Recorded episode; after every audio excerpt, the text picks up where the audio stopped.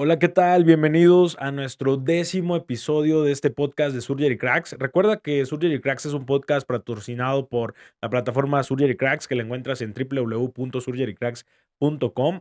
Y pues bueno, hoy tenemos como invitado al doctor Michel Macareno. El doctor Michel Macareno es un cirujano bariatra y cirujano endoscopista que actualmente eh, pues tiene distintos centros de atención a pacientes quirúrgicos en bariatría y de igual forma atiende muchos casos de complicaciones bariátricas de distintos centros. Espero la disfrutes, vas a poder sacar muchos tips y te dejo con él.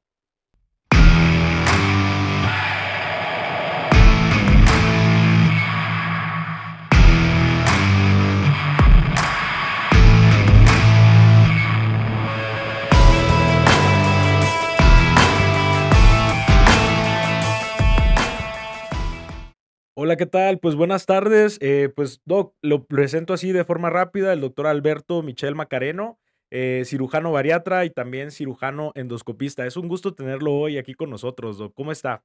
Bien, bien, muchas gracias. Contento de poder estar con ustedes platicando y como comentamos por ahí, poder eh, ahora sí que expresar algunas de, de nuestras experiencias que hemos tenido dentro de la cirugía bariátrica, la cual nos gusta tanto y nos apasiona.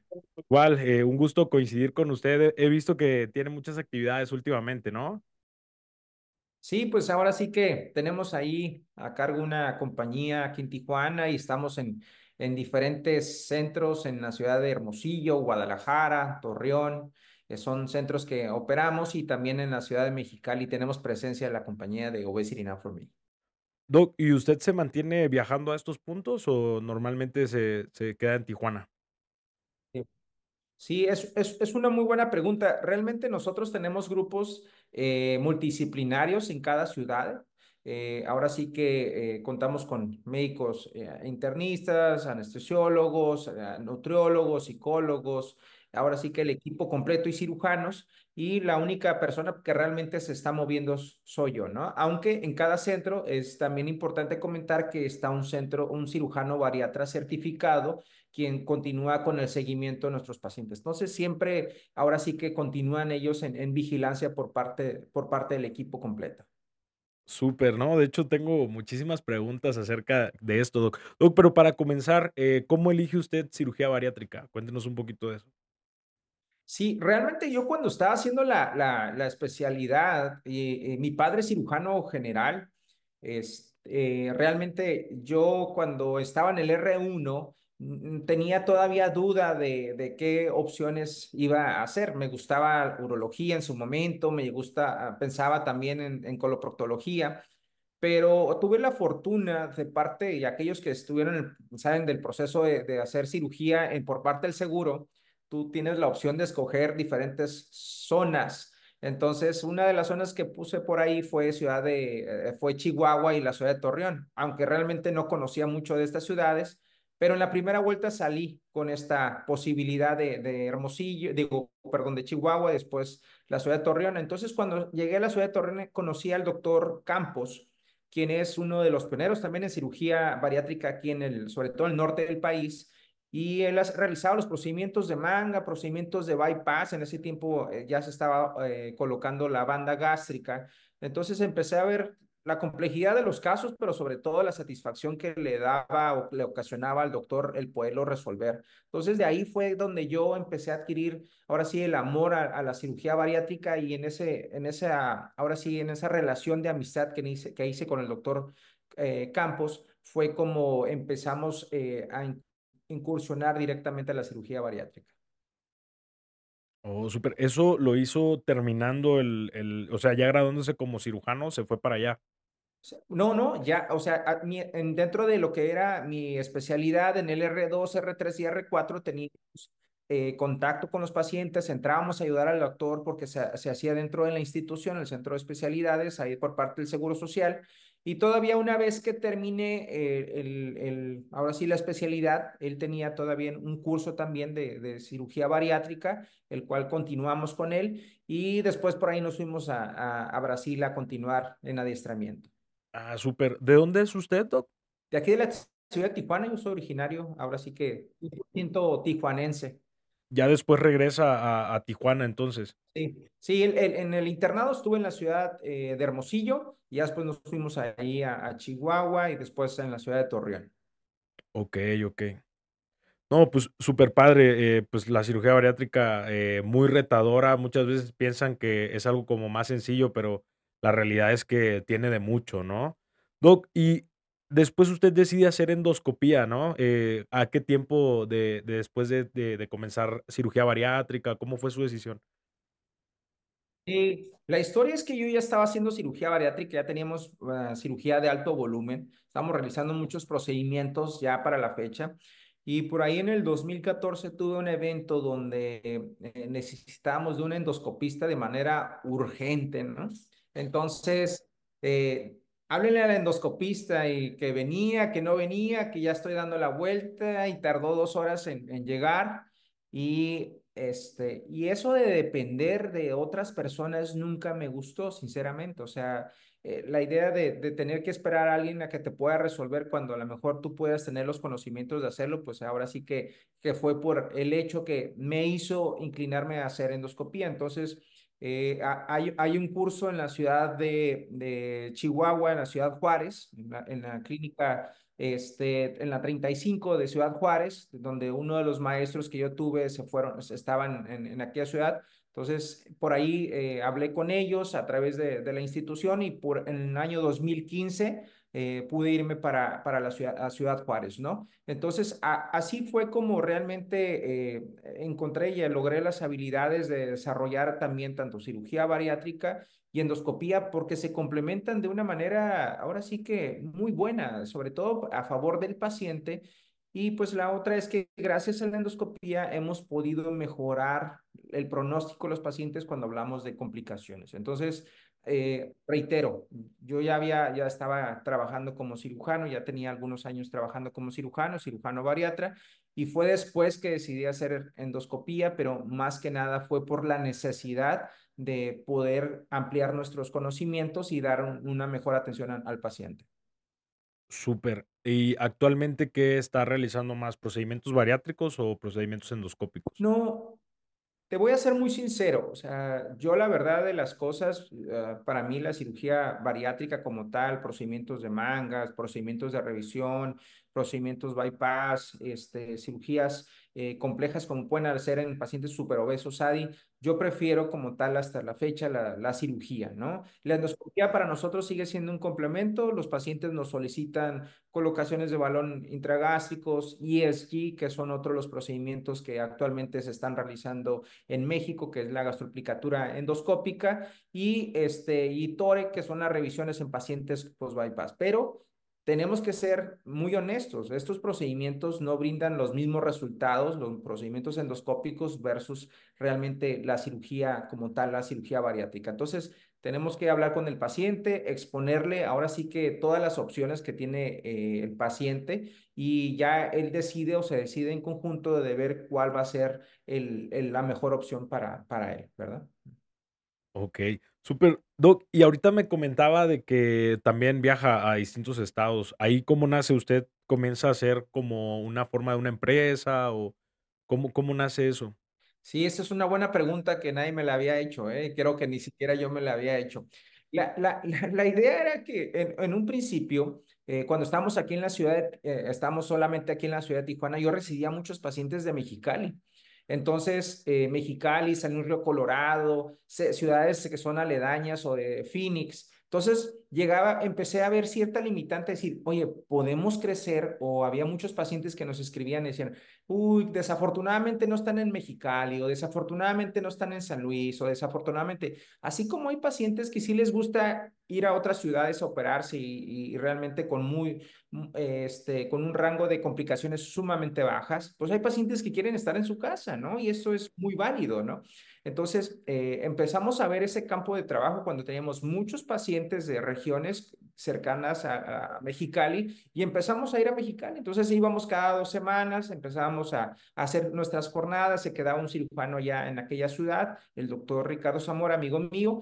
Entonces eh, fue que empezó a crecer la idea de, de, tener otro centro como fue Mexicali. Entonces cuando estábamos en, en, en, en esta etapa de crecimiento, por ahí se acercaron, empezaron a acercarse cirujanos, amigos míos me decían, oye, ¿por qué no abrimos un centro en Guadalajara o por qué no abrimos en Hermosillo? Entonces, la ciudad, hoy por hoy, la ciudad que yo, yo tengo, eh, en base a las estadísticas, eh, está en Instagram y en Facebook, tenemos la posibilidad de cuáles son nuestro mayor número de seguidores y de, qué regiones son.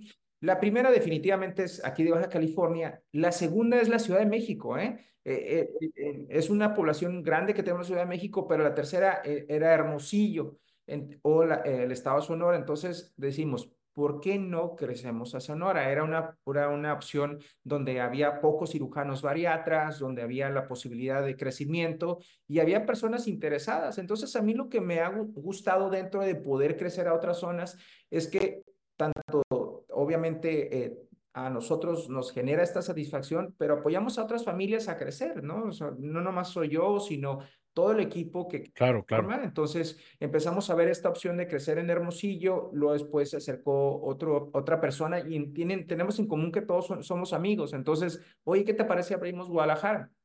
Entonces hay ciudades que no van a venir a, a, a, hay pacientes de ciertas ciudades que no van a venir hasta Tijuana. Entonces, ¿qué hacemos ahí? Vamos nosotros a presentarles el proyecto allá nos ha ido muy bien, hemos crecido bien, ya tenemos muchos pacientes. Realmente, este, ahora sí que hemos abierto esta posibilidad de crecimiento, como lo ha sido también hacia la ciudad de, de Torreón. Y, y, algo que también es que la intención, y se los digo tal cual, es que el día de mañana yo ya no viaje, sino que realmente eh, los cirujanos que están en cada de estos centros se dediquen simplemente a estar operando en estas ciudades y yo pues estar al pendiente de, de, lo que es nuestro trabajo aquí en la ciudad de Tijuana y ellos que se queden como subsedes, ¿no? De, de lo que viene siendo el proyecto de Best for Me. Y sí nos encantaría poder cruzar, crecer sobre todo a la ciudad de Mérida, que creo que es, una, es otra opción que tenemos en mente. Claro, claro. To todas llevan el mismo nombre. Sí, nada más ponemos Obesity Now for Me, Tijuana, Hermosillo, Guadalajara, okay. Torreón, pero al final de cuentas todos llevan el, el mismo nombre. Así es como quien dice usted, viaja mucho, ¿no? Viaja constantemente a, a todos estos sí, me la paso viajando, ¿eh? Yo me la paso viajando, es, es impresionante. Ahora mis amigos, mi gente cercana nomás digan, ¿y ahora dónde andas? Y ahora vas allá, y ahora vas acá. Pero así como hemos tenido y conformado un grupo muy importante para los diferentes centros, también tenemos un, un grupo bien importante aquí en Tijuana. Pues aquí yo salgo pero se quedan, nosotros tenemos nuestros felos de cirugía bariátrica, está mi señor padre al pendiente, está un cirujano que es muy bueno y que ya tiene ocho años trabajando conmigo y reproducimos los procedimientos ahora sí que de una manera muy similar. Entonces el doctor Chavarría, también cirujano. Tenemos gente ahora sí que, que continúa con el proyecto cuando no estoy. Entonces si yo estoy fuera de Tijuana, se sigue operando en Tijuana, se sigue operando muchas veces en la ciudad donde yo estoy operando y en algunos otros pacientes ya actualmente ya empiezan a, a tener la confianza y eso es muy bueno en nuestros cirujanos. Entonces dicen, no, está bien que no me opere el doctor Michel, me opero con usted. Sabemos que si es dentro del grupo Obesity for Me, va a cumplir con los estándares que yo necesito para seguridad. Doc, y con esto de que viaja mucho, se, su tiempo está mucho más ocupado. Eh, ¿Cómo maneja usted el estrés? Porque normalmente, pues estas actividades a veces nos llevan un poquito más de tensión. Sí, claro. Sí, no es fácil. O sea, sinceramente, no es fácil. Yo eh, por ahí he, vi visto algunas imágenes y videos donde dicen, muchas veces no nos damos cuenta que estamos cumpliendo el sueño que, que tanto deseábamos, ¿no? O sea, a veces entre tanta actividad y tanto lo que estoy haciendo, eh, no te das cuenta de, de, del alcance. Y yo siempre digo que no me refiero al alcance económico, porque el dinero va y viene y el dinero entendido que no es precisamente el dinero más importante en la vida. Hay cosas que son más importantes y es sobre todo el paciente que está contento contigo, el paciente que te ve y te dice te admiro. Me, eh, me- he tenido la oportunidad y se los digo de una manera muy sencilla y honesta, es pacientes que me encuentro, gente que ni siquiera conozco o no fueron mis pacientes, me dicen, doctor, yo soy su seguidor en los aeropuertos, me puedo tomar una foto con usted porque yo sigo, aunque yo no tengo problemas de obesidad, pero me siento muy contento de esto que estoy, de eso que usted hace, o a mí me gustaría que el día de mañana superara a mi esposa con usted, cosas como estas. Entonces, eh, es cierto, es cansado, eh, esto, las horas son extensas dentro del trabajo, pero sí trato de llevar un balance. A mí realmente trato de, de cuidar mi alimentación, trato de, de dormir bien. Este, yo la verdad no fumo, no tomo, llevo una vida, trato, me considero una vida saludable. Son, soy muy estricto en, es, en esa manera, entonces, de- en esa forma de ser. Entonces, siento que me ha ayudado mucho a ser ordenado en mi vida. Yo creo que esa es la clave. Si tú eres ordenado, vas a poder, poder resolver y realizar cualquier actividad que uno se proponga como, como cirujano y sobre todo aquellos cirujanos que van empezando. Creo que esa es la, la, uno de los puntos bien importantes para, para el éxito y además que pues desarrollo por ahí actividad física, que esa es parte fundamental también para, para tener ahora sí que salud también mental, porque esto, este proceso también nos puede conllevar a, a situaciones difíciles, hostiles. La cirugía bariátrica, yo siempre he dicho, la cirugía bariátrica, se lo digo a mis felos, es muy bonita hasta que se te complica un paciente. Eso es definitivo, eso es definitivo. Entonces, cuando vienen estas etapas, tenemos que aprender a lidiar con estas situaciones y, y saber que son momentos que vas a tener en tu vida. Esto es, eh, esto es definitivo. Y, y se los digo sinceramente, nosotros hemos tenido complicaciones, claro que las hemos tenido, que las hemos podido resolver, sí han podido resolver, pero cuando estás en el problema y estás en el estrés y tienes que viajar, tienes que operar, tienes que seguir con tu vida, porque no nomás es el paciente, ahí es donde tiene uno que poder, este, ahora sí que poner todo en balance y poder seguir trabajando de una manera ordenada. Claro, hay muchas cosas que de hecho quiero, eh, preguntarle acerca de lo que son las complicaciones, pero ahorita me gustaría profundizar un poquito más en sus actividades. Eh, usted menciona que duerme duerme muy bien, ¿cuántas horas duerme aproximadamente por por noche? Ah, Sí, yo trato de dormir mínimo seis horas, pero siete horas creo que sería el promedio de horas que yo duermo. Son siete horas las, las horas que, que trato, trato de dormir y afortunadamente yo con seis horas estoy más que listo, aunque los estudios dicen que lo ideal son dormir siete horas, Sí, sí, ocho sí. horas, pero a partir de seis horas ya se considera como algo eh, ben- eh, de beneficio para la persona. Entonces, para mí, eh, yo, yo diría son siete horas el tiempo que, que duermo este, aproximadamente. Sí, claro, y y luego el entrenamiento también que tenemos desde la residencia como que evita que lleguemos a alcanzar esas 8 horas nosotros como médicos, ¿no? Sí, estamos acostumbrados. Yo hasta los domingos, que normalmente puede ser un día que puedas des- descansar un poquito más, para mí es inusual, inusual que yo pueda despertar a las siete y media, ocho, es inusual. Yo tengo, yo a las cinco de la mañana ya estoy con los ojos abiertos, ya estoy ahora sí listo para la... Así es, es de ley. Doc, y actividad física, ¿cuál es la que usted practica normalmente? Y yo tengo practicando atletismo desde hace, desde los 12 años. O sea, tengo 30 años realizando actividad física. De, eh, en su momento la, la hice de una manera competitiva. Sí tuvimos posibilidades de, de estar en, en, en campeonatos nacionales, tuvimos posibilidad de, de estar en, en universidades. Ahora sí que este, hubo de todos eh, y siento que esto también nos ayudó a, forjar carácter como lo necesitamos en, las, en cirugía.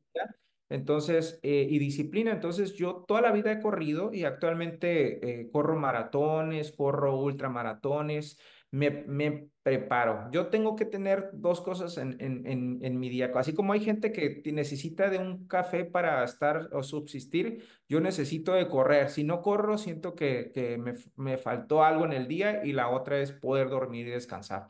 Pero definitivamente la actividad física a mí, eh, para mí es prioridad. Y sí, la sigo, la sigo realizando, realizando llueve, truene o relampaguee.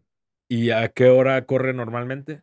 A las 4 de la mañana, normalmente lo hago, cuatro y media de la mañana estoy corriendo, o si no, por ahí a las 9 de la noche, cuando salgo de la consulta, 9 10 de la noche, por ahí me verán corriendo ahí en la ciudad de, en la ciudad de Tijuana. Súper, eh, pues sí, realmente, ah, cuando uno está realizando todo este tipo de actividades, eh, que que ocupan el tiempo y y y, pues, estar pensando, como dice, eh, estar pensando en los pacientes de distintos estados, eh, pues sí, se ocupan estas cosas que que te liberen ese estrés, ¿no? Para poder justo lle poder llevar a cabo todo este este tipo de actividades, ¿no?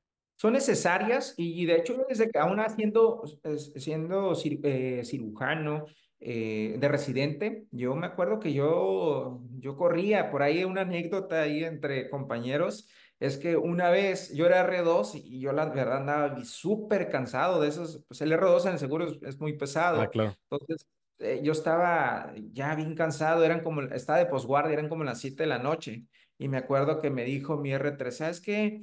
Ya vete a tu casa", ¿no? Y ya, pues, me acuerdo que iba llegando a la casa y dije: "No, voy a ir a correr un rato", porque yo ya sentía que me hacía falta, y dije: "No he corrido en estos días". Pues me fui a correr, y entonces me andaba corriendo ahí en ahí en hay un centro que es muy conocido ahí en el en el bosque, ahí en en en Torreón, y que me ve el R3 que andaba corriendo. Y al otro día en la mañana me dice: "Ah, yo te mandé a tu casa pensando que estabas muy cansado y te vi que andabas corriendo.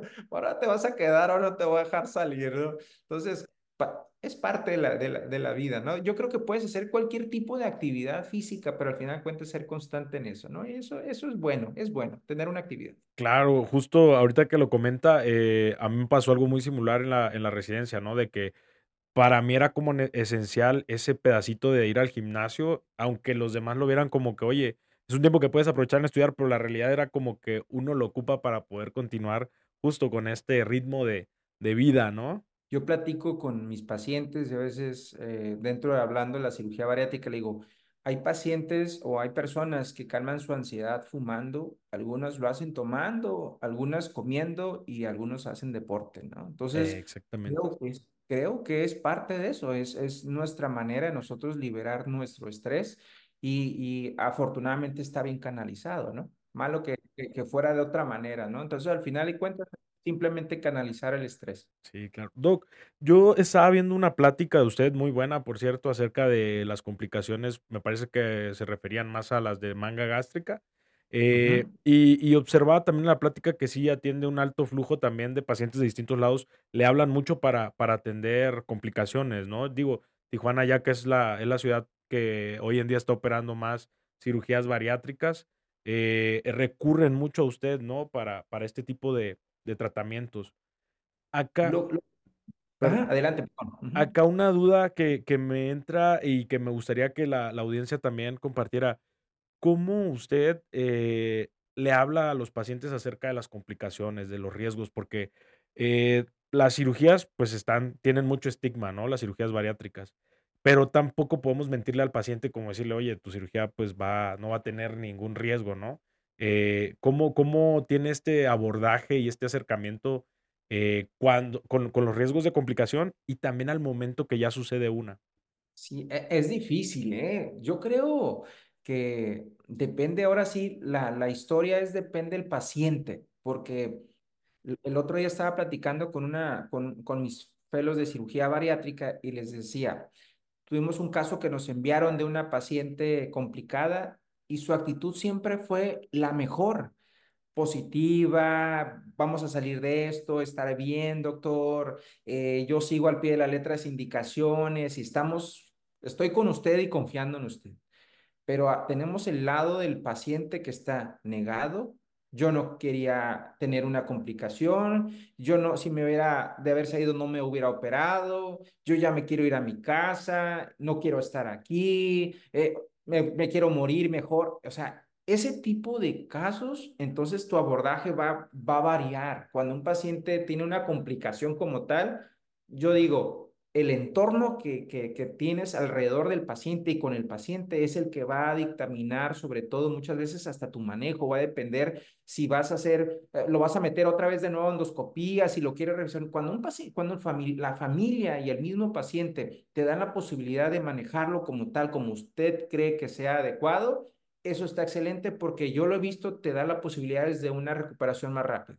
Cuando el paciente te cuestiona, te dice por qué me van a hacer esto eh, y, y, por, qué, por qué no esto y por qué el familiar que tiene un tío que es médico general o que es endoscopio, digo que es eh, otorrinolaringólogo, etcétera. Entonces, ya se viene en un entorno de situaciones que ya es más difícil. Esa es una. Y la otra es, ¿es un paciente tuyo o no es un paciente tuyo?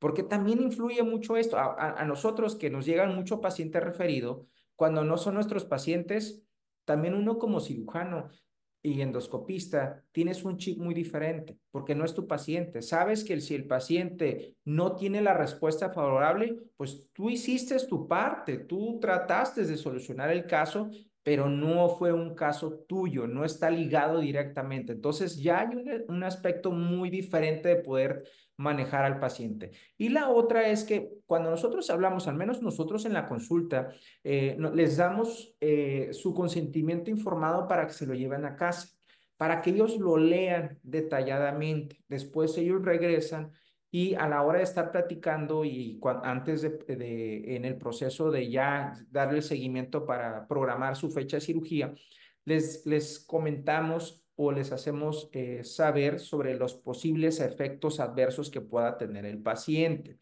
Y entre ellos hablamos de las complicaciones que vienen en los consentimientos, sea cual sea el procedimiento. Si se les hace en, en, hincapié sobre todo es si hay alguna duda, si hay algo que quieran aclarar. Realmente eh, en la actualidad ya el paciente ya viene estudiado a la consulta. A nosotros llegan y dicen, doctor, yo ya vi que la posibilidad de fuga es del tanto por ciento, ya vi que yo tengo una posibilidad de sangrado, ya vi que esta, existe esta posibilidad. Pero al final de cuentas, tenemos que ser muy honestos. No es lo mismo operar un paciente con 35, 40 de índice de masa corporal, un paciente de 80, 85 de índice de masa corporal, un paciente que ya, ya tuvo antecedentes de, de alguna una cirugía cardíaca, un paciente que ya tuvo, eh, ya tiene una insuficiencia renal crónica. Yo creo que, que tenemos que ser, ahora sí, primero que nada empáticos con el paciente, pero sobre todo sí valorar el caso en particular. La, las posibilidades, yo sí tiendo a ser muy estricto con pacientes de alto riesgo. Yo le digo, mira, tú por, tu, por tus casos, eh, por tus antecedentes, este, es más probable que te pase esto, esto, esto y esto y esto. Tú me dices, ¿lo hacemos o nos esperamos o estamos? No, doctor, adelante, yo quiero realizar el procedimiento. Bueno, pero el paciente va informado y la otra parte que creo que también, sobre todo eh, los cirujanos jóvenes que están en este proceso, es que también la familia escuche esto.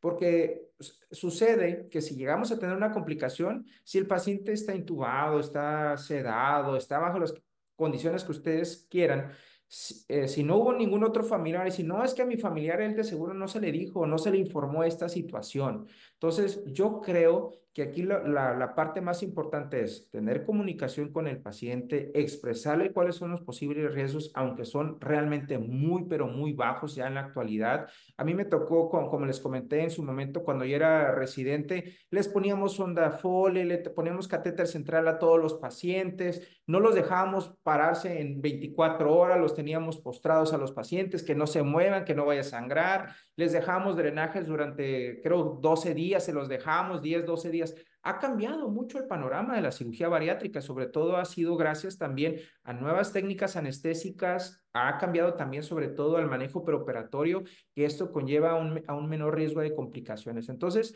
la clave aquí es ver el paciente, qué procedimiento le vas a ofrecer, el riesgo del paciente y sobre todo siempre valorar un entorno hostil. Y va una explicación probable, ¿no? Eh, eh, para mí un punto, como decimos ya ahorita actualmente, ya los jóvenes dicen un red flag es el, el, el paciente previo a la consulta. Si es un paciente que desde un principio eh, es, puede ser hasta cierta manera eh, grosero con la recepcionista, eh, le habla mal, eh, este, entra ya enojado, molesto.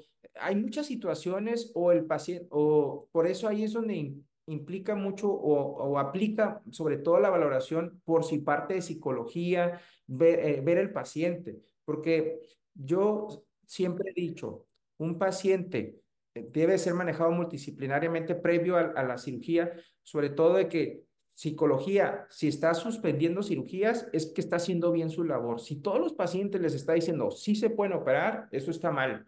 Si en, medicina interna dice, todos se pueden operar o cardiología, eso está mal. Se deben de estar suspendiendo cirugías. Eso, eso, eso así debe de ser. Entonces, aquí lo importante es determinar desde que el paciente entra a tu consulta, en la actitud que viene, el entorno que puede haber, explicarle aún así, vamos, sabemos que hay pacientes difíciles, o bien, de antemano también sabemos que el paciente obeso es un paciente que tiene depresión menor y mayor por arriba del 90%. Entonces, de por sí ya viene bajo un, un ambiente él también de depresión, angustia. Hay que apoyarlo, hay que saberlo, pero también tenemos que determinar aquellos pacientes que pueden ser un factor de problema, porque lo que menos queremos es tener una complicación con un paciente que de, antemano es problemático, ¿no? Entonces, sí, nosotros en la experiencia de los años hemos determinado que a veces es mejor no operar un paciente, tenga mayor factores de complicación y además tenga un, entorno familiar y del mismo paciente hostil, ¿no? Eso no es una muy buena combinación.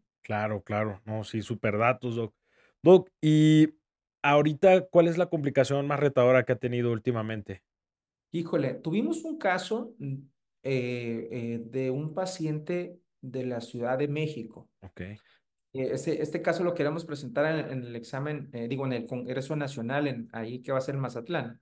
Es un paciente que operaron de manga gástrica en, en, ahí en la Ciudad de México y tuvo una fuga este, el paciente al día más o menos como a las tres semanas. Okay. Lo metieron, lo, lo, lavaron, hicieron la paroscopía, encontraron la fuga, este, colocaron drenajes, hicieron ahí por ahí manejo endoscópico este, desafortunadamente tardó mucho en, ahora sí que en el proceso de cicatrización, estaba en hospital privado, se lo llevaron a, el siglo XXI y estuvo manejándose durante meses y meses, pero él tiene el antecedente de trasplante renal. Entonces, este, toma inmunomoduladores, este, entonces, es un paciente que antemano ya venía inmunosuprimido bajo la respuesta, pero tenía su obesidad y habían recomendado que el paciente que bajara de peso. Entonces, eh, e, este paciente cuando llega con nosotros ya llevaba un año de manejos por todos lados, habidos y por haber, ¿no? Ya con una desnutrición eh, leve al momento, este, ya muy cansado, de hecho, eh, ellos venían igual del Estado de México, el, día que ya se iban a venir me dicen, no, doctor, yo creo que no voy a poder llegar, mi hijo se siente muy mal, en muy malas condiciones alcanzó a llegar aquí a la ciudad de Tijuana y hemos estado en tratamiento con él durante un periodo de, de, cuatro meses en una fístula crónica, muy difícil su manejo, sobre todo porque siempre tenía una respuesta eh, diferente a cualquier otro paciente por el hecho de, sus, de su antecedente que, que, quirúrgico que tiene por ahí, sus tratamientos. Entonces, eh, eh, nos ha tocado llevar un proceso muy largo, muy complejo, pero ha sido muy satisfactorio que a la fecha ya tenemos cerrada esa, esa fístula. Era una, de hecho, era una fístula con dos trayectos y pues la familia está muy contenta porque ya le habían dicho al, al, paciente, de hecho en dos ocasiones llegó, estuvo hospitalizado y dijeron que ya no había nada que hacer por él, ¿no? Entonces la familia está contenta, él está muy contento, es un paciente joven, tiene 23 años de edad. Ah, okay. Entonces, e ese es el otro punto, la edad del paciente, porque si es un paciente que tiene 60, 70 años, bueno, sabemos que ese paciente ya tuvo una calidad de vida buena en su momento, disfrutó de la vida, pero es un paciente que apenas viene, 23 claro. años y está tiene una niñita de, de, de, de, de un año, entonces hay un entorno muy bonito en su familia que han apoyado y para mí, por todo lo que he llevado, su manejo desde que ellos están fuera de su ciudad, desde que se vino la familia casi a vivir acá, el proceso como ha sido lento con los manejos endoscópicos, hemos intentado de todas las opciones y gracias a, sistemas como el sistema del IVAC hemos podido mejorar sus, sus condiciones, le digo, al grado de, de ahorita el paciente estar comiendo, estar haciendo su vida de manera normal. Buenísimo. Entonces, puro manejo endoscópico al último, ¿no? Sí, puro manejo endoscópico. O sea, yo la verdad, eh, hasta la fecha tenemos una tabla, creo que son 48 pacientes eh, de, de, fugas que hemos manejado. eh, nos ha tocado de casos sumamente severos, pacientes muy graves, eh, este, pacientes que, que han tenido que estar intubados por un proceso largo, pacientes terapia intensiva, pacientes con aminas, pacientes, pero este, ahora sí que afortunadamente eh, los manejos que se han dado han sido buenos y favorables para, para nuestros pacientes, pero reitero, el, el, problema principal es que nos tardemos como cirujanos en el tratamiento. Yo lo que he visto es con los estados actuales es que entre más tiempo yo me tarde en darle tratamiento a mi paciente por una complicación, es más probable que esa, una, hay mayor mortalidad, pero sobre todo que esa fístula se nos haga una, una como tal, una fístula, una fuga de características crónicas. Uh -huh. Sí, claro, igual eh, siempre es algo que comentamos de que eh, puedes tener una complicación, pero mientras más rápido sea diagnosticada, mientras más rápido sea atendida, pues no hay mejor pronóstico para, para el paciente, ¿no? Totalmente. Sí, Doc, sí, defini definitivamente. y en una, en una, en una fuga de una manga gástrica temprana que las guías establecen, ¿no? Que lo ideal no es resuturar. eh, ¿qué, qué manejo considera usted este, en, ese momento? Digo, eh, poniendo una situación en un lugar donde no hay tanto acceso a, a un manejo endoscópico como, no sé, eh, colocarle algún, algún sistema endoscópico, ¿no? Sí, sí, definitivamente si no hay muchas opciones, lo único que ahí sería es entrar, la paroscopía. Eh, hace algunos años lo que hacíamos nosotros era, eh, mm, básicamente era ponerle, eh, entrar, lavar, desechábamos todo el peritoneo que iba y, y se, se metía allá dentro de lo que era la fuga, lo abríamos, entonces ahí hacíamos la prueba y si, si acaso le dábamos sutura, efectivamente, o a veces le poníamos parche, estamos hablando de hace 10, 12 años, pero en la actualidad yo lo que menos hago es esto, uh, es totalmente diferente. Si hay que entrar al abordaje eh, laparoscópico, si ya está determinado que trae una fuga, yo voy, normalmente se hace un absceso perigástrico, vamos, lo drenamos sin quitar ese piplón, porque ese piplón lo que va a ayudar es granular toda esa área. Entonces, si nosotros quitamos todo ese tejido, lo que va a hacer es que ahora sí la fuga se te vaya hacia correderas, se te vaya hacia hueco pélvico y entonces de una bomba que tú tenías, eh, de una, de un, perdón, un incendio pequeño que tenías ahora se hace una bomba atómica, ¿no? Entonces, no, no es así. Simplemente vamos, localizamos el absceso, lo drenamos lo menos que podamos movilizar, por ahí se lava, se, se drena, dejamos sus drenajes. Yo lo que uso son drenajes eh, tipo perros o tipo Saratoga, sobre todo para ir retirando poco a poco sus drenajitos. Este, no me gusta usar drenajes cerrados porque muchas veces estos perpetúan sobre, los dejamos siempre abocados a la línea de la área de la fuga y eso conlleva que estás haciendo presión negativa y estás perpetuando la fuga. Entonces, hasta que no uno lo saca, empiezas a darte cuenta que realmente eso te estaba afectando. Entonces, trato al principio sí dejarlo ahí para que me ayude los primeros días y conforme van pasando los días los vamos retirando, además de, de un buen lavado. Y nunca, pero nunca dar puntos. Al menos yo los casos que hemos visto más complejos en la actualidad y que nos han referido han sido principalmente porque le, le volvieron a dar puntos y eso de un orificio que ustedes tenían de medio centímetro, de punto tres centímetros, ahora lo dejas de dos o tres centímetros. Eso, lejos de ayudar, lo único que va a hacer va a ser perjudicar. Y la otra es que si en el momento si tienes el acceso a endoscopía, yo nosotros en la actualidad ya no hacemos abordajes en laparoscópicos. Casi todo es endoscópico, por ahí lavamos, por ahí drenamos, por ahí desbridamos, por ahí hacemos cualquier tipo de manejo y, este, y afortunadamente esto conlleva también a, a una disminución en la, en, la en la morbilidad del paciente, aunque si es necesario, si encontramos abscesos en, en eh, absceso este, en correderas, fuera de lo que es no localiz no identificadas cerca de lo que es la, la región perigástrica, ahí sí, hay que entrar, hay que lavar definitivamente. No hay que tenerle miedo a la cirugía como tal, pero actualmente ya las herramientas como la endoscopía nos permiten darle un manejo rápido al paciente, no invasivo y con una resolución muy buena. Ok, y endoscópico en una fuga temprana, ¿el manejo que da cuál es?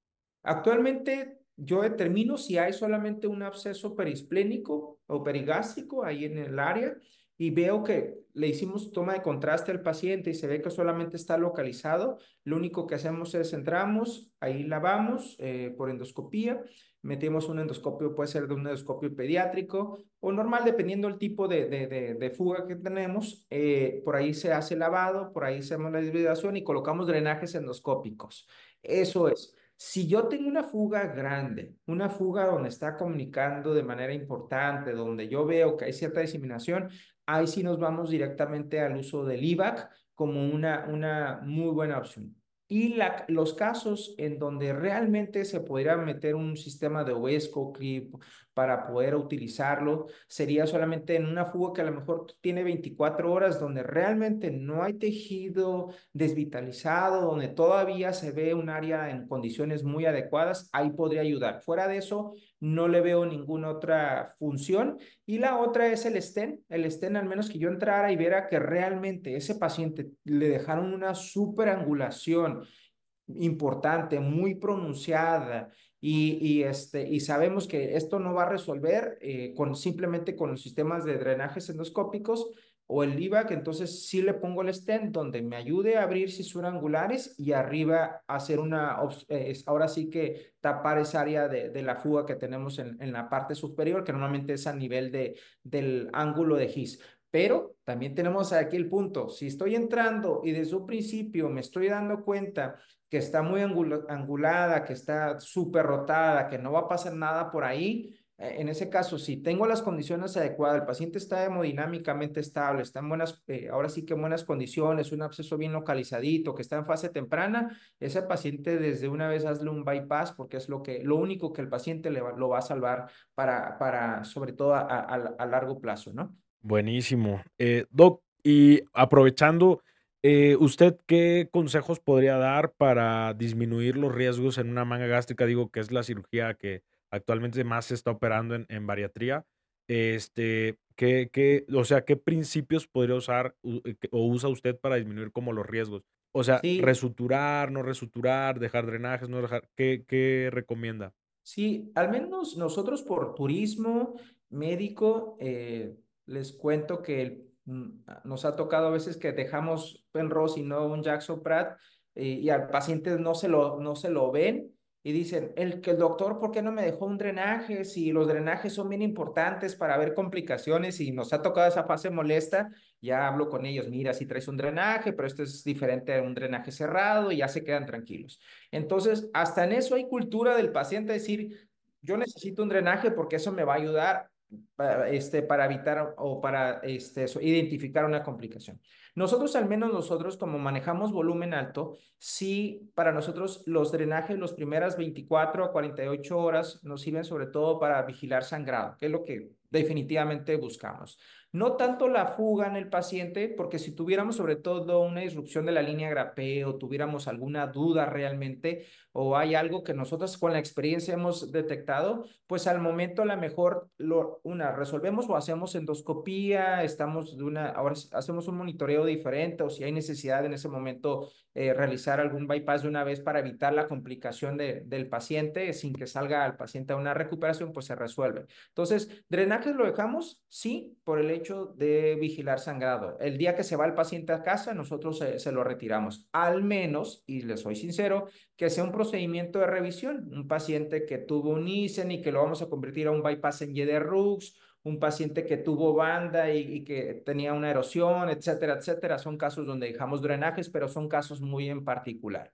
Y respecto al procedimiento como tal en la manga gástrica, nosotros lo que siempre les digo a, los, a mis fellows y a mis uh, compañeros es el manejo meticuloso y cuidadoso de los tejidos. Eso es, yo creo que es algo bien importante. Hay que ser cuidadosos, hay que agarrar el tejido una, de una manera muy noble, hay que saber la fuerza que tú puedes ejercer con la pinza de la paroscopía, que muchas veces cuando un cirujano va empezando no alcanza a percibir eso y no sabes el daño que a lo mejor puedes ocasionarle al tejido y tener algo muy en cuenta El paciente que viene mal eh, manejado preoperatoriamente, que no te hizo una muy buena dieta, que siguió comiendo eh, dieta rica en grasas, que realmente no le interesó tanto eh, la dieta preoperatoria, sí nos damos cuenta que tanto la grasa, y lo sabemos, es una grasa mm, acartonada, de fácil, friable, difícil, fácil sangrado, igual el tejido, a veces el mismo estómago es más fácil que lo puedas lacerar. Entonces, desde ahí implica que el, tú tengas una menor complicación. Entonces,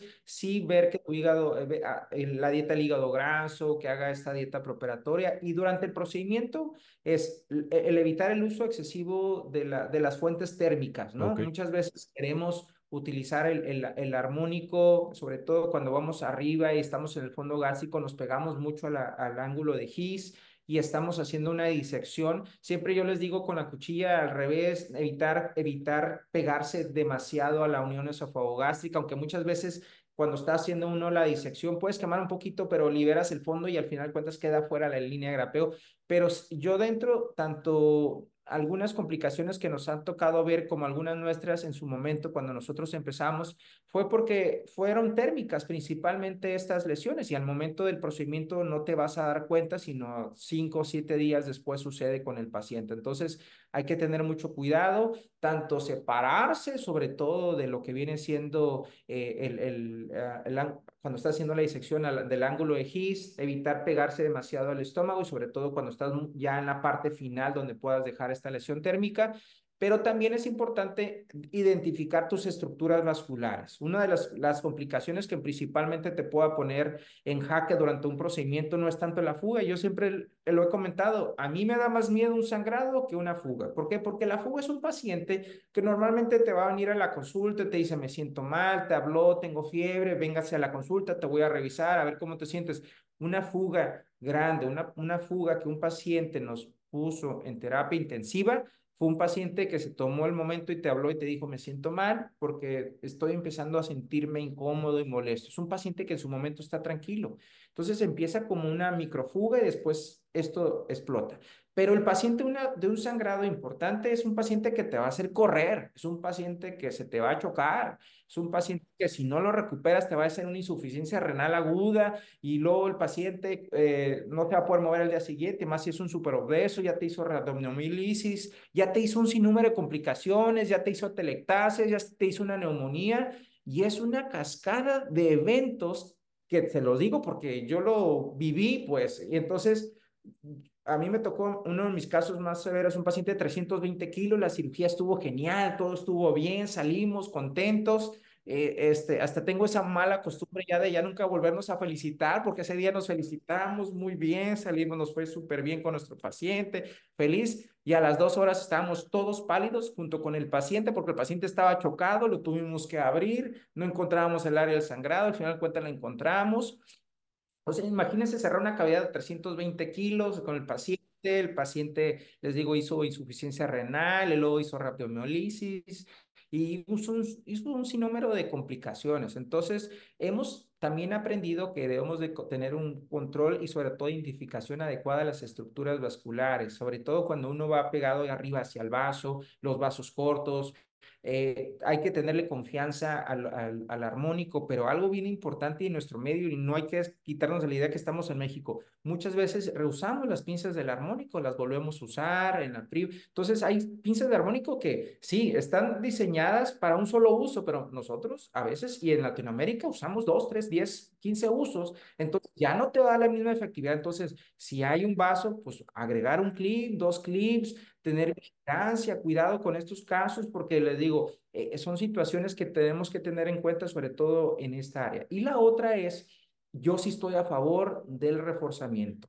Pacientes que nosotros hemos metido a revisión, hemos encontrado pacientes que le habías hecho reforzamiento, eh, puntos imaginantes, y donde no se imaginó, ahí el vasito dando, dando y dando y dando. Nos ha tocado pacientes chocados y que a pesar de esto eh, sigue dando, sigue dando. Entonces, e, ese, ese sería el punto importante, es una, la disección, siempre evitando lesiones térmicas, identificación de tu vaso en relación a tu estómago, siempre ir, para no, yo a mis felos les digo, identifiquen dónde está el pilar, dónde está tu pilar, porque muchas veces tienes entre grasa, grasa, no ves, pero debes identificar el pilar, entonces ahí está tu pilar, vas hacia esa dirección, no te vas porque te puedes ir hacia el vaso y entonces ya hiciste ahí una lesión al vaso y ahí sí se te viene una esplenectomía y toda esa situación. Afortunadamente nunca nos ha pasado, pero creo que ha sido esto importante. Un riesgo. Y otra es sobre todo es, yo les voy a decir un consejo que yo he aprendido con los años.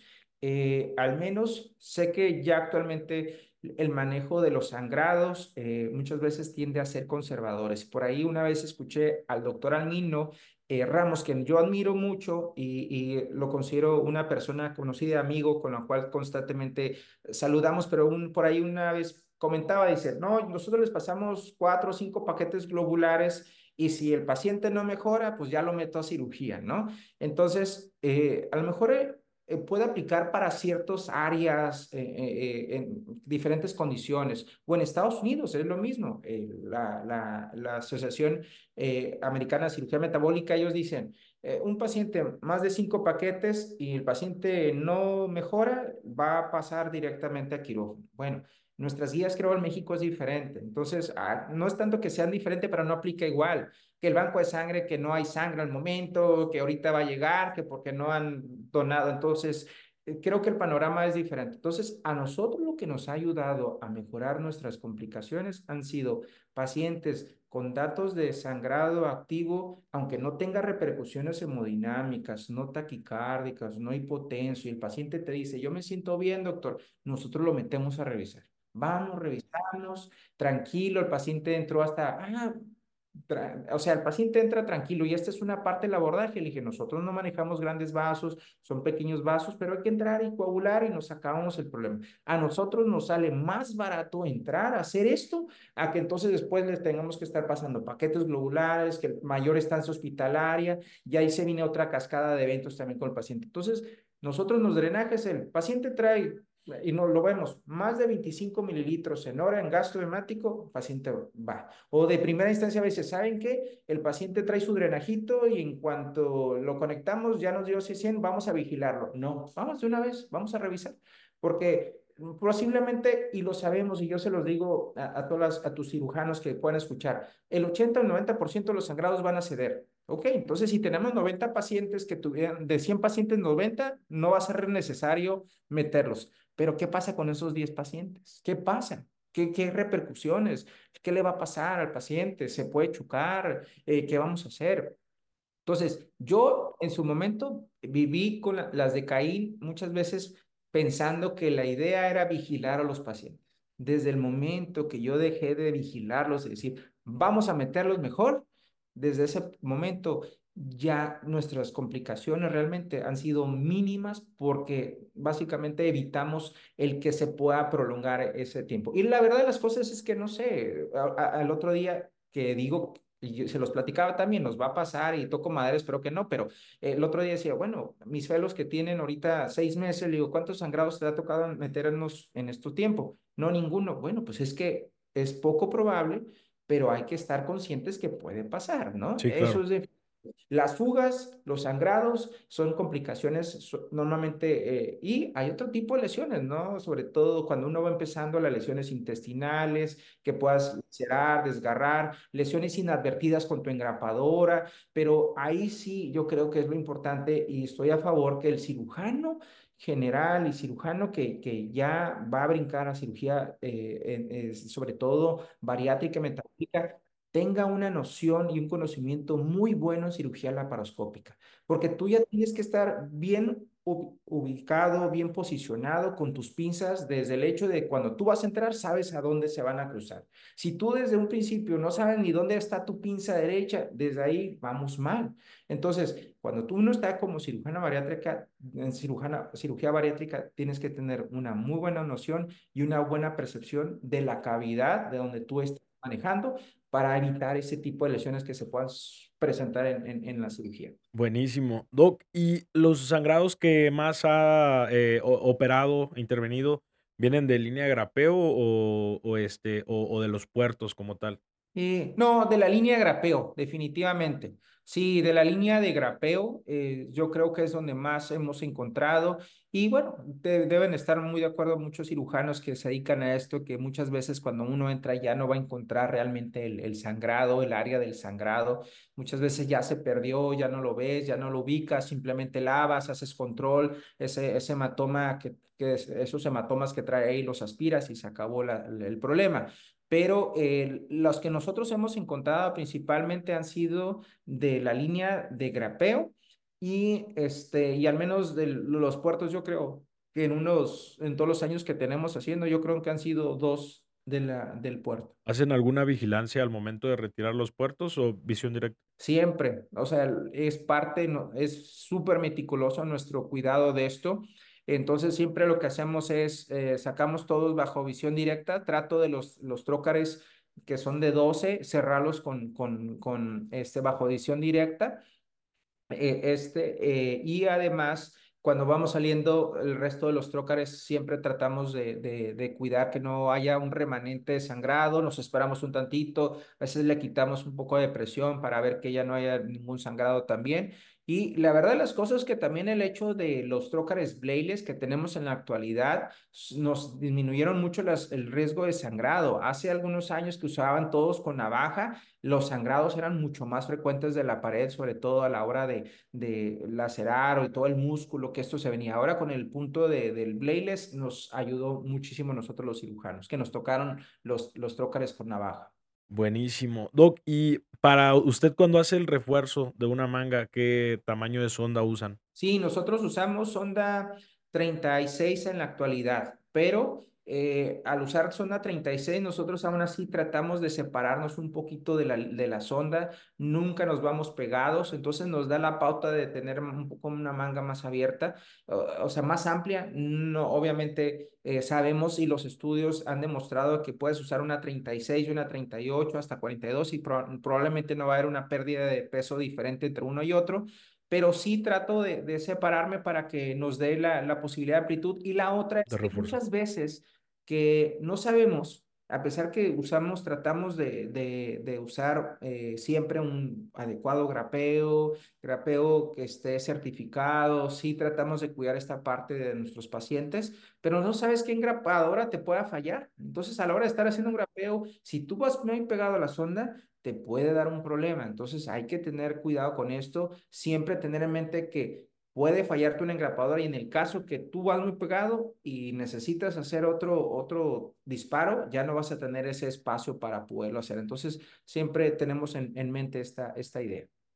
Eh, comenta muchas cosas muy importantes, Doc. Yo creo que principalmente que eh, lo que más le tememos es a las fugas y realmente lo más agudo pues vienen siendo los sangrados, ¿no? Y que pone más en riesgo al paciente y todavía si no se identifica o estás en un lugar donde no tienes disponibilidad de concentrados eh, sanguíneos, pues todavía un problema mucho mayor, ¿no? Sí, Creo que eso, eso es algo que no tenemos en mente, el, el hecho de que es más riesgoso todavía una hemorragia. an an antes cuando nosotros teníamos unas fugas y bueno, nuestras técnicas ha cambiado. Afortunadamente, actualmente en México ya hay centros para adiestramiento para cirugía ba uh, bariátrica, eh, como el centro donde está usted con el doctor Montoya, que son excelentes, pero hace algunos años, hace 10, 12, 15 años, 20 años, cuando empezó sobre todo el doctor López Corbalá y en estos proyectos de, de, la enseñanza cirugía bariátrica, pues uno iba aprendiendo con los pacientes. Eso es Claro. definitivo, pues nuestros primeros casos eran con tus propios pacientes porque yo tuve la posibilidad de ir con el doctor Garrido al Centro de Excelencia que tiene en Sao Paulo, estuve con él eh, después de también que terminé en la ciudad de Torreón, estuve allá con él y también tuve la oportunidad de estar en, en, en endoscopía en, en, París con, con el doctor Gianfranco Donatelli, que es excelente endoscopista y que maneja mucho las complicaciones, pero la realidad de las cosas es que solo veíamos, o sea, nada más ves, o sea, lo más cercano que yo estuve a agarrar un endoscopio en París fue pasárselo al ayudante para que lo lavara, ¿no? O sea, realmente no, no había mucha opción de poder hacer manos. Entonces, ahora ustedes tienen la posibilidad y la herramienta de poder practicarlo, hacerlo y sobre todo de una manera segura, este, siempre vigilados a, como nosotros. Entonces, era, era, me acuerdo que uno de mis maestros con los que yo empezaba aquí en Tijuana, que le pedía el apoyo que me ayudaran en mis primeros casos y todo esto, me decía, pues allá tú es tu paciente, ¿no? Pues sí, es, es tu paciente, es tu responsabilidad. Doctor se va a su casa y listo, y el que se queda con el caso es uno. Entonces, e, esto es algo que, que viene a, beneficiarlos a, ustedes y, y, pues sobre todo para que disminuyan esa, esa tasa de, de, complicaciones que en su momento nosotros tuvimos y que sí era alta, pero porque fuimos aprendiendo con, conforme la marcha. Claro, ¿no? Y es que la cirugía bariátrica realmente es joven, ¿no? No no no no hace mucho y menos acá en México que que se ha estado practicando, ¿no? Así es. Eh, doc, ¿y usted qué opina con el futuro de la cirugía bariátrica? ¿Va a ir en aumento? Eh eh, algo que van a estar sustituyendo los medicamentos, ya que hoy se están haciendo, eh, pues, nuevos medicamentos que están teniendo muy buena función. Eh, ¿qué considera usted o qué nos puede opinar de eso? El otro día estábamos en clase precisamente y hice esa misma pregunta, ¿no? Yo la verdad de las cosas es que va a llegar el momento que los medicamentos, que ahorita tenemos los, los agonistas de GLP-1, va a venir, van a venir otros medicamentos que van a ser todavía más efectivos este, para el control, control de, de peso y sobre todo de mejoría de, de enfermedades como es la, la, diabetes, ¿no? Que es sobre todo que se ha estado enfocando. Entonces, para beneficio de los pacientes eh, y sobre todo para el número de obesos que existen en nuestro país, en todo, toda América, pues yo creo que son buenas noticias, definitivamente va a haber medicamentos con respuesta igual probablemente a una manga gástrica o igual a un procedimiento como puede ser un, bypass gástrico, muy puede ser. Sin embargo, para que llegue a esta etapa, creo que a nosotros no nos va a tocar todavía. O sea, todavía creo que va a faltar un, un buen camino. Por ahí en su momento, cuando, eh, tengo un amigo que es el doctor Ponce, Jaime Ponce León, aquí en la ciudad de Tijuana, y cuando yo empezaba a hacer cirugías, yo una vez platiqué con él y le decía, doctor, ¿qué piensa usted de la cirugía robótica? ¿Usted cree que va a llegar el momento que nos va a, a desplazar? Y me dijo, es probable que sí nos vaya a desplazar, y que no se, se necesite en su momento tampoco, y yo esa es idea mía, ni siquiera del cirujano, sino del ingeniero que va a realizar el procedimiento, verificar que se está realizando el procedimiento. Entonces, en Estados Unidos, eh, el otro día que fuimos a, fui, tuve la oportunidad de ir a la certificación de cirugía robótica y tienen un mapa de todos los centros que tienen ya Intuitive con todos sus robots. E, es impresionante el número de robots que existen. Entonces, yo creo que hace 20 años no nos imaginamos o no se imaginaban en Estados Unidos el número de robots que se iban a tener realizando procedimientos en Estados Unidos. Entonces, yo creo que en 20 años, 25, no nos imaginamos del tipo de medicamentos que puedan llegar a darnos el beneficio de la pérdida de peso. Eh, yo creo que va encaminado a esto. Es un mercado que le interesa, aunque debemos de considerar que también hay otros mercados interesados desde eh, eh, este, el uso de engrapadoras. Hay compañías que, que también no están muy a favor de que esto su suceda, pero si nos damos cuenta, siempre ha sido encaminado a encontrar la, la, la respuesta y la solución a, a la obesidad. Entonces, yo creo que sí, que sí es probable que en un futuro venga a desplazar a la cirugía bariátrica. Y ya lo estamos viendo, doctor. Ya estamos viendo, en, en al menos en la frontera, cómo por el, el, uso de estos medicamentos ha disminuido el número de cirugías bariátricas en Estados Unidos y que se hacen también aquí en Tijuana, en nuestros claro. centros. Entonces, sí se está viendo. Se dice que va a durar unos dos años mientras el paciente a lo mejor baja de peso, se sintió bien y tuvo un rebote.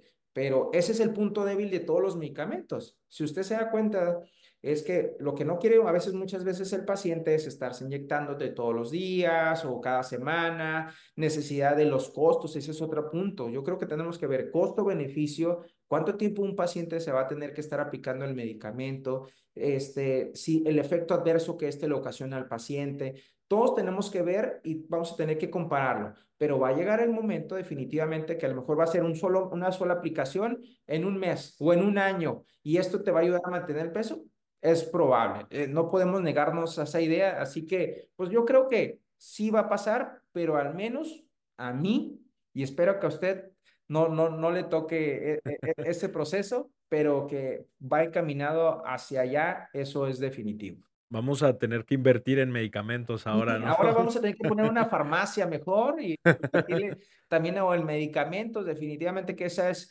esa es la opción. Y yo creo que si le dieras la opción a un paciente de decir, a ver, te quieres operar o un medicamento que te vas a aplicar a lo mejor una vez al mes y te va a dar el mismo resultado, pues yo creo que definitivamente van Claro. a optar por el tratamiento como tal. Entonces, híjole, yo creo que hay que estar muy al pendiente, pero hoy por hoy y lo sabemos, la cirugía bariátrica metabólica es la que tiene mejor respuesta ante medicamentos, Claro. en comparación con los medicamentos, eh, pero mejor respuesta en pérdida de peso y control de las comorbilidades. Hasta ahorita no hay nada que le asemeje, pero las farmacéuticas se están encaminando a ver cuáles son nuestras respuestas que se dan en el bypass, sobre todo, para tratar de asimilarlos y de esa manera dar resultados también semejantes. Buenísimo. Doc, pues, eh, no cabe duda que usted es un crack, eh, muchas gracias por todos los tips que van a servir aquí para para toda la audiencia. Eh, pues, no me gustaría robarle más su tiempo porque sé que también está superocupado, eh, buenísima plática, la verdad. Hay una pregunta que le hacemos a todos los cirujanos cracks que están participando con nosotros, y es, si usted pudiera dar un mensaje que escucharan todos los cirujanos del mundo, ¿cuál sería?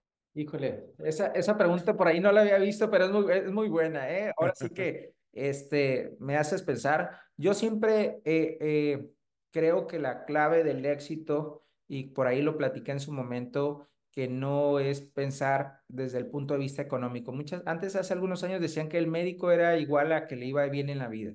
Yo conozco médicos que trabajan en muy en instituciones que desarrollan sus actividades diarias de una manera muy apasionada y, y no es el punto económico, es realmente la satisfacción que te da. Pero yo sí creo que puede haber un, un, un camino hacia el éxito y siempre lo he dicho, que hay que ser muy honestos primero que nada consigo mismo y con nuestros pacientes. Eh, yo creo que eso es una parte muy importante este, para, ah, para tener éxito. La otra es sobre todo ser disciplinados, ya lo dije desde un principio, ¿no? Como cirujanos tenemos que ser disciplinados con nuestro trabajo eh, y sobre todo la parte que yo creo que no debemos de, quitarle es tener pasión por lo que hacemos. Creo que estos puntos son, son bien importantes porque si las juntamos, eh, al final de cuentas, eh, nos va a dar sobre todo una posibilidad de tener una mejor relación con tu paciente, con tu medio, con tus compañeros y esto nos va a brindar sobre todo mejores resultados para, para nuestros pacientes. Pero creo que, que, que eso es parte importante y la otra es que nosotros como médicos tenemos que ser sencillos. Eso es bien importante. Yo creo que la sencillez y la educación te va a abrir puertas donde quieras, sobre todo esto para cirujanos jóvenes. Los cirujanos jóvenes debemos de ser sencillos, debemos no olvidar la educación porque ah, ah, la, la, la, parte importante que nosotros al final de cuentas como profesionistas estamos dando es la educación que tuvimos en nuestra casa, cómo, cómo, cómo venimos creciendo. Y, y, si usted ve, médico, eh, aquel, aquella persona que le va bien en la vida es porque hace cosas buenas. Siempre he dicho algo, la gente que hace bien en la vida, le va bien. Si tú eres bueno en la vida, te va a ir bien por donde vaya, doc, porque si usted predica con el ejemplo, es buena persona, el día de mañana, si usted tiene un bachecito, va a haber gente que le van a brindar la mano porque usted hizo el bien. Entonces, para mí, más que el, el, el, el, ser muy bueno con las manos y tener cero tasa de, de fracasos y cero complicaciones, es que si tú trabajas en estas claves de los que le comentaba ahorita, claves para el éxito, es más probable que lo tengas. No digo que el cirujano que es muy habilidoso y, y que es, como le decimos vulgarmente, el más chingón, ¿no? Operando, pues qué bueno, pero yo conozco cirujanos muy chingones para operar, pero ahí están, no han sobresalido. ¿Por qué? Porque les falta algo que a veces carecemos y que se llama humildad. Claro, buenísimo, doc. No, buenísimo mensaje, va a aportar muchísimo. Y pues bueno, muchísimas gracias nuevamente por su tiempo súper valioso. Eh, un gusto tenerlo por aquí. ¿Lo vemos en, en Puebla o no Sí, viene? sí, a Puebla, por ahí nos vemos, ahí, ahí vamos a andar en, en Puebla. Y este, yo voy esta semana que viene, voy a Perú, por ahí tenemos varias pláticas, voy a Ipso, Ipso LAC, vamos a ir a presentar por ahí temas y este, y luego regresamos a, a Perú también. Digo, a, a Puebla, a Puebla. sea, es un gusto, es un placer haber podido compartir con, con ustedes. Realmente me gustó mucho la temática, hablar de, de amigos, amigos, y sobre todo siento que estaba hablando con Alberto Michel, el del pasado, porque si por ahí me dicen, ¿qué consejos le darías a tu, a tu, a tu yo del pasado? Tal vez es lo que yo estoy platicando con ustedes. Buenísimo, no, nos va a servir mucho y, y más a cirujanos que estamos también egresando recientemente de cirugía bariátrica. Así es, pues mucho éxito a todos ustedes. Agradecimiento de nuevo por la invitación y aquí en Tijuana, quien guste, aquí tienen su casa. Muchísimas gracias. Y bueno, así finalizamos este décimo capítulo de Surgery Cracks con el doctor Michel Macareno. Espero lo hayas disfrutado y me quedo mucho con el hecho de tener cuidado con esos sangrados posquirúrgicos. A veces nos preocupan cosas más grandes como lo son las fugas. Sin embargo, no dejar de lado esto que puede ser una hemorragia, que una hemorragia es algo mucho más agudo. Y, también que eh, las múltiples actividades que realizamos requieren de un manejo del estrés nuestro, ya sea realizando alguna actividad física o durmiendo bien. Espero hayas tomado muchos tips para tu práctica y pues nos seguimos viendo en el próximo capítulo. Yo soy el doctor Mauricio Aguilar. Muchísimas gracias.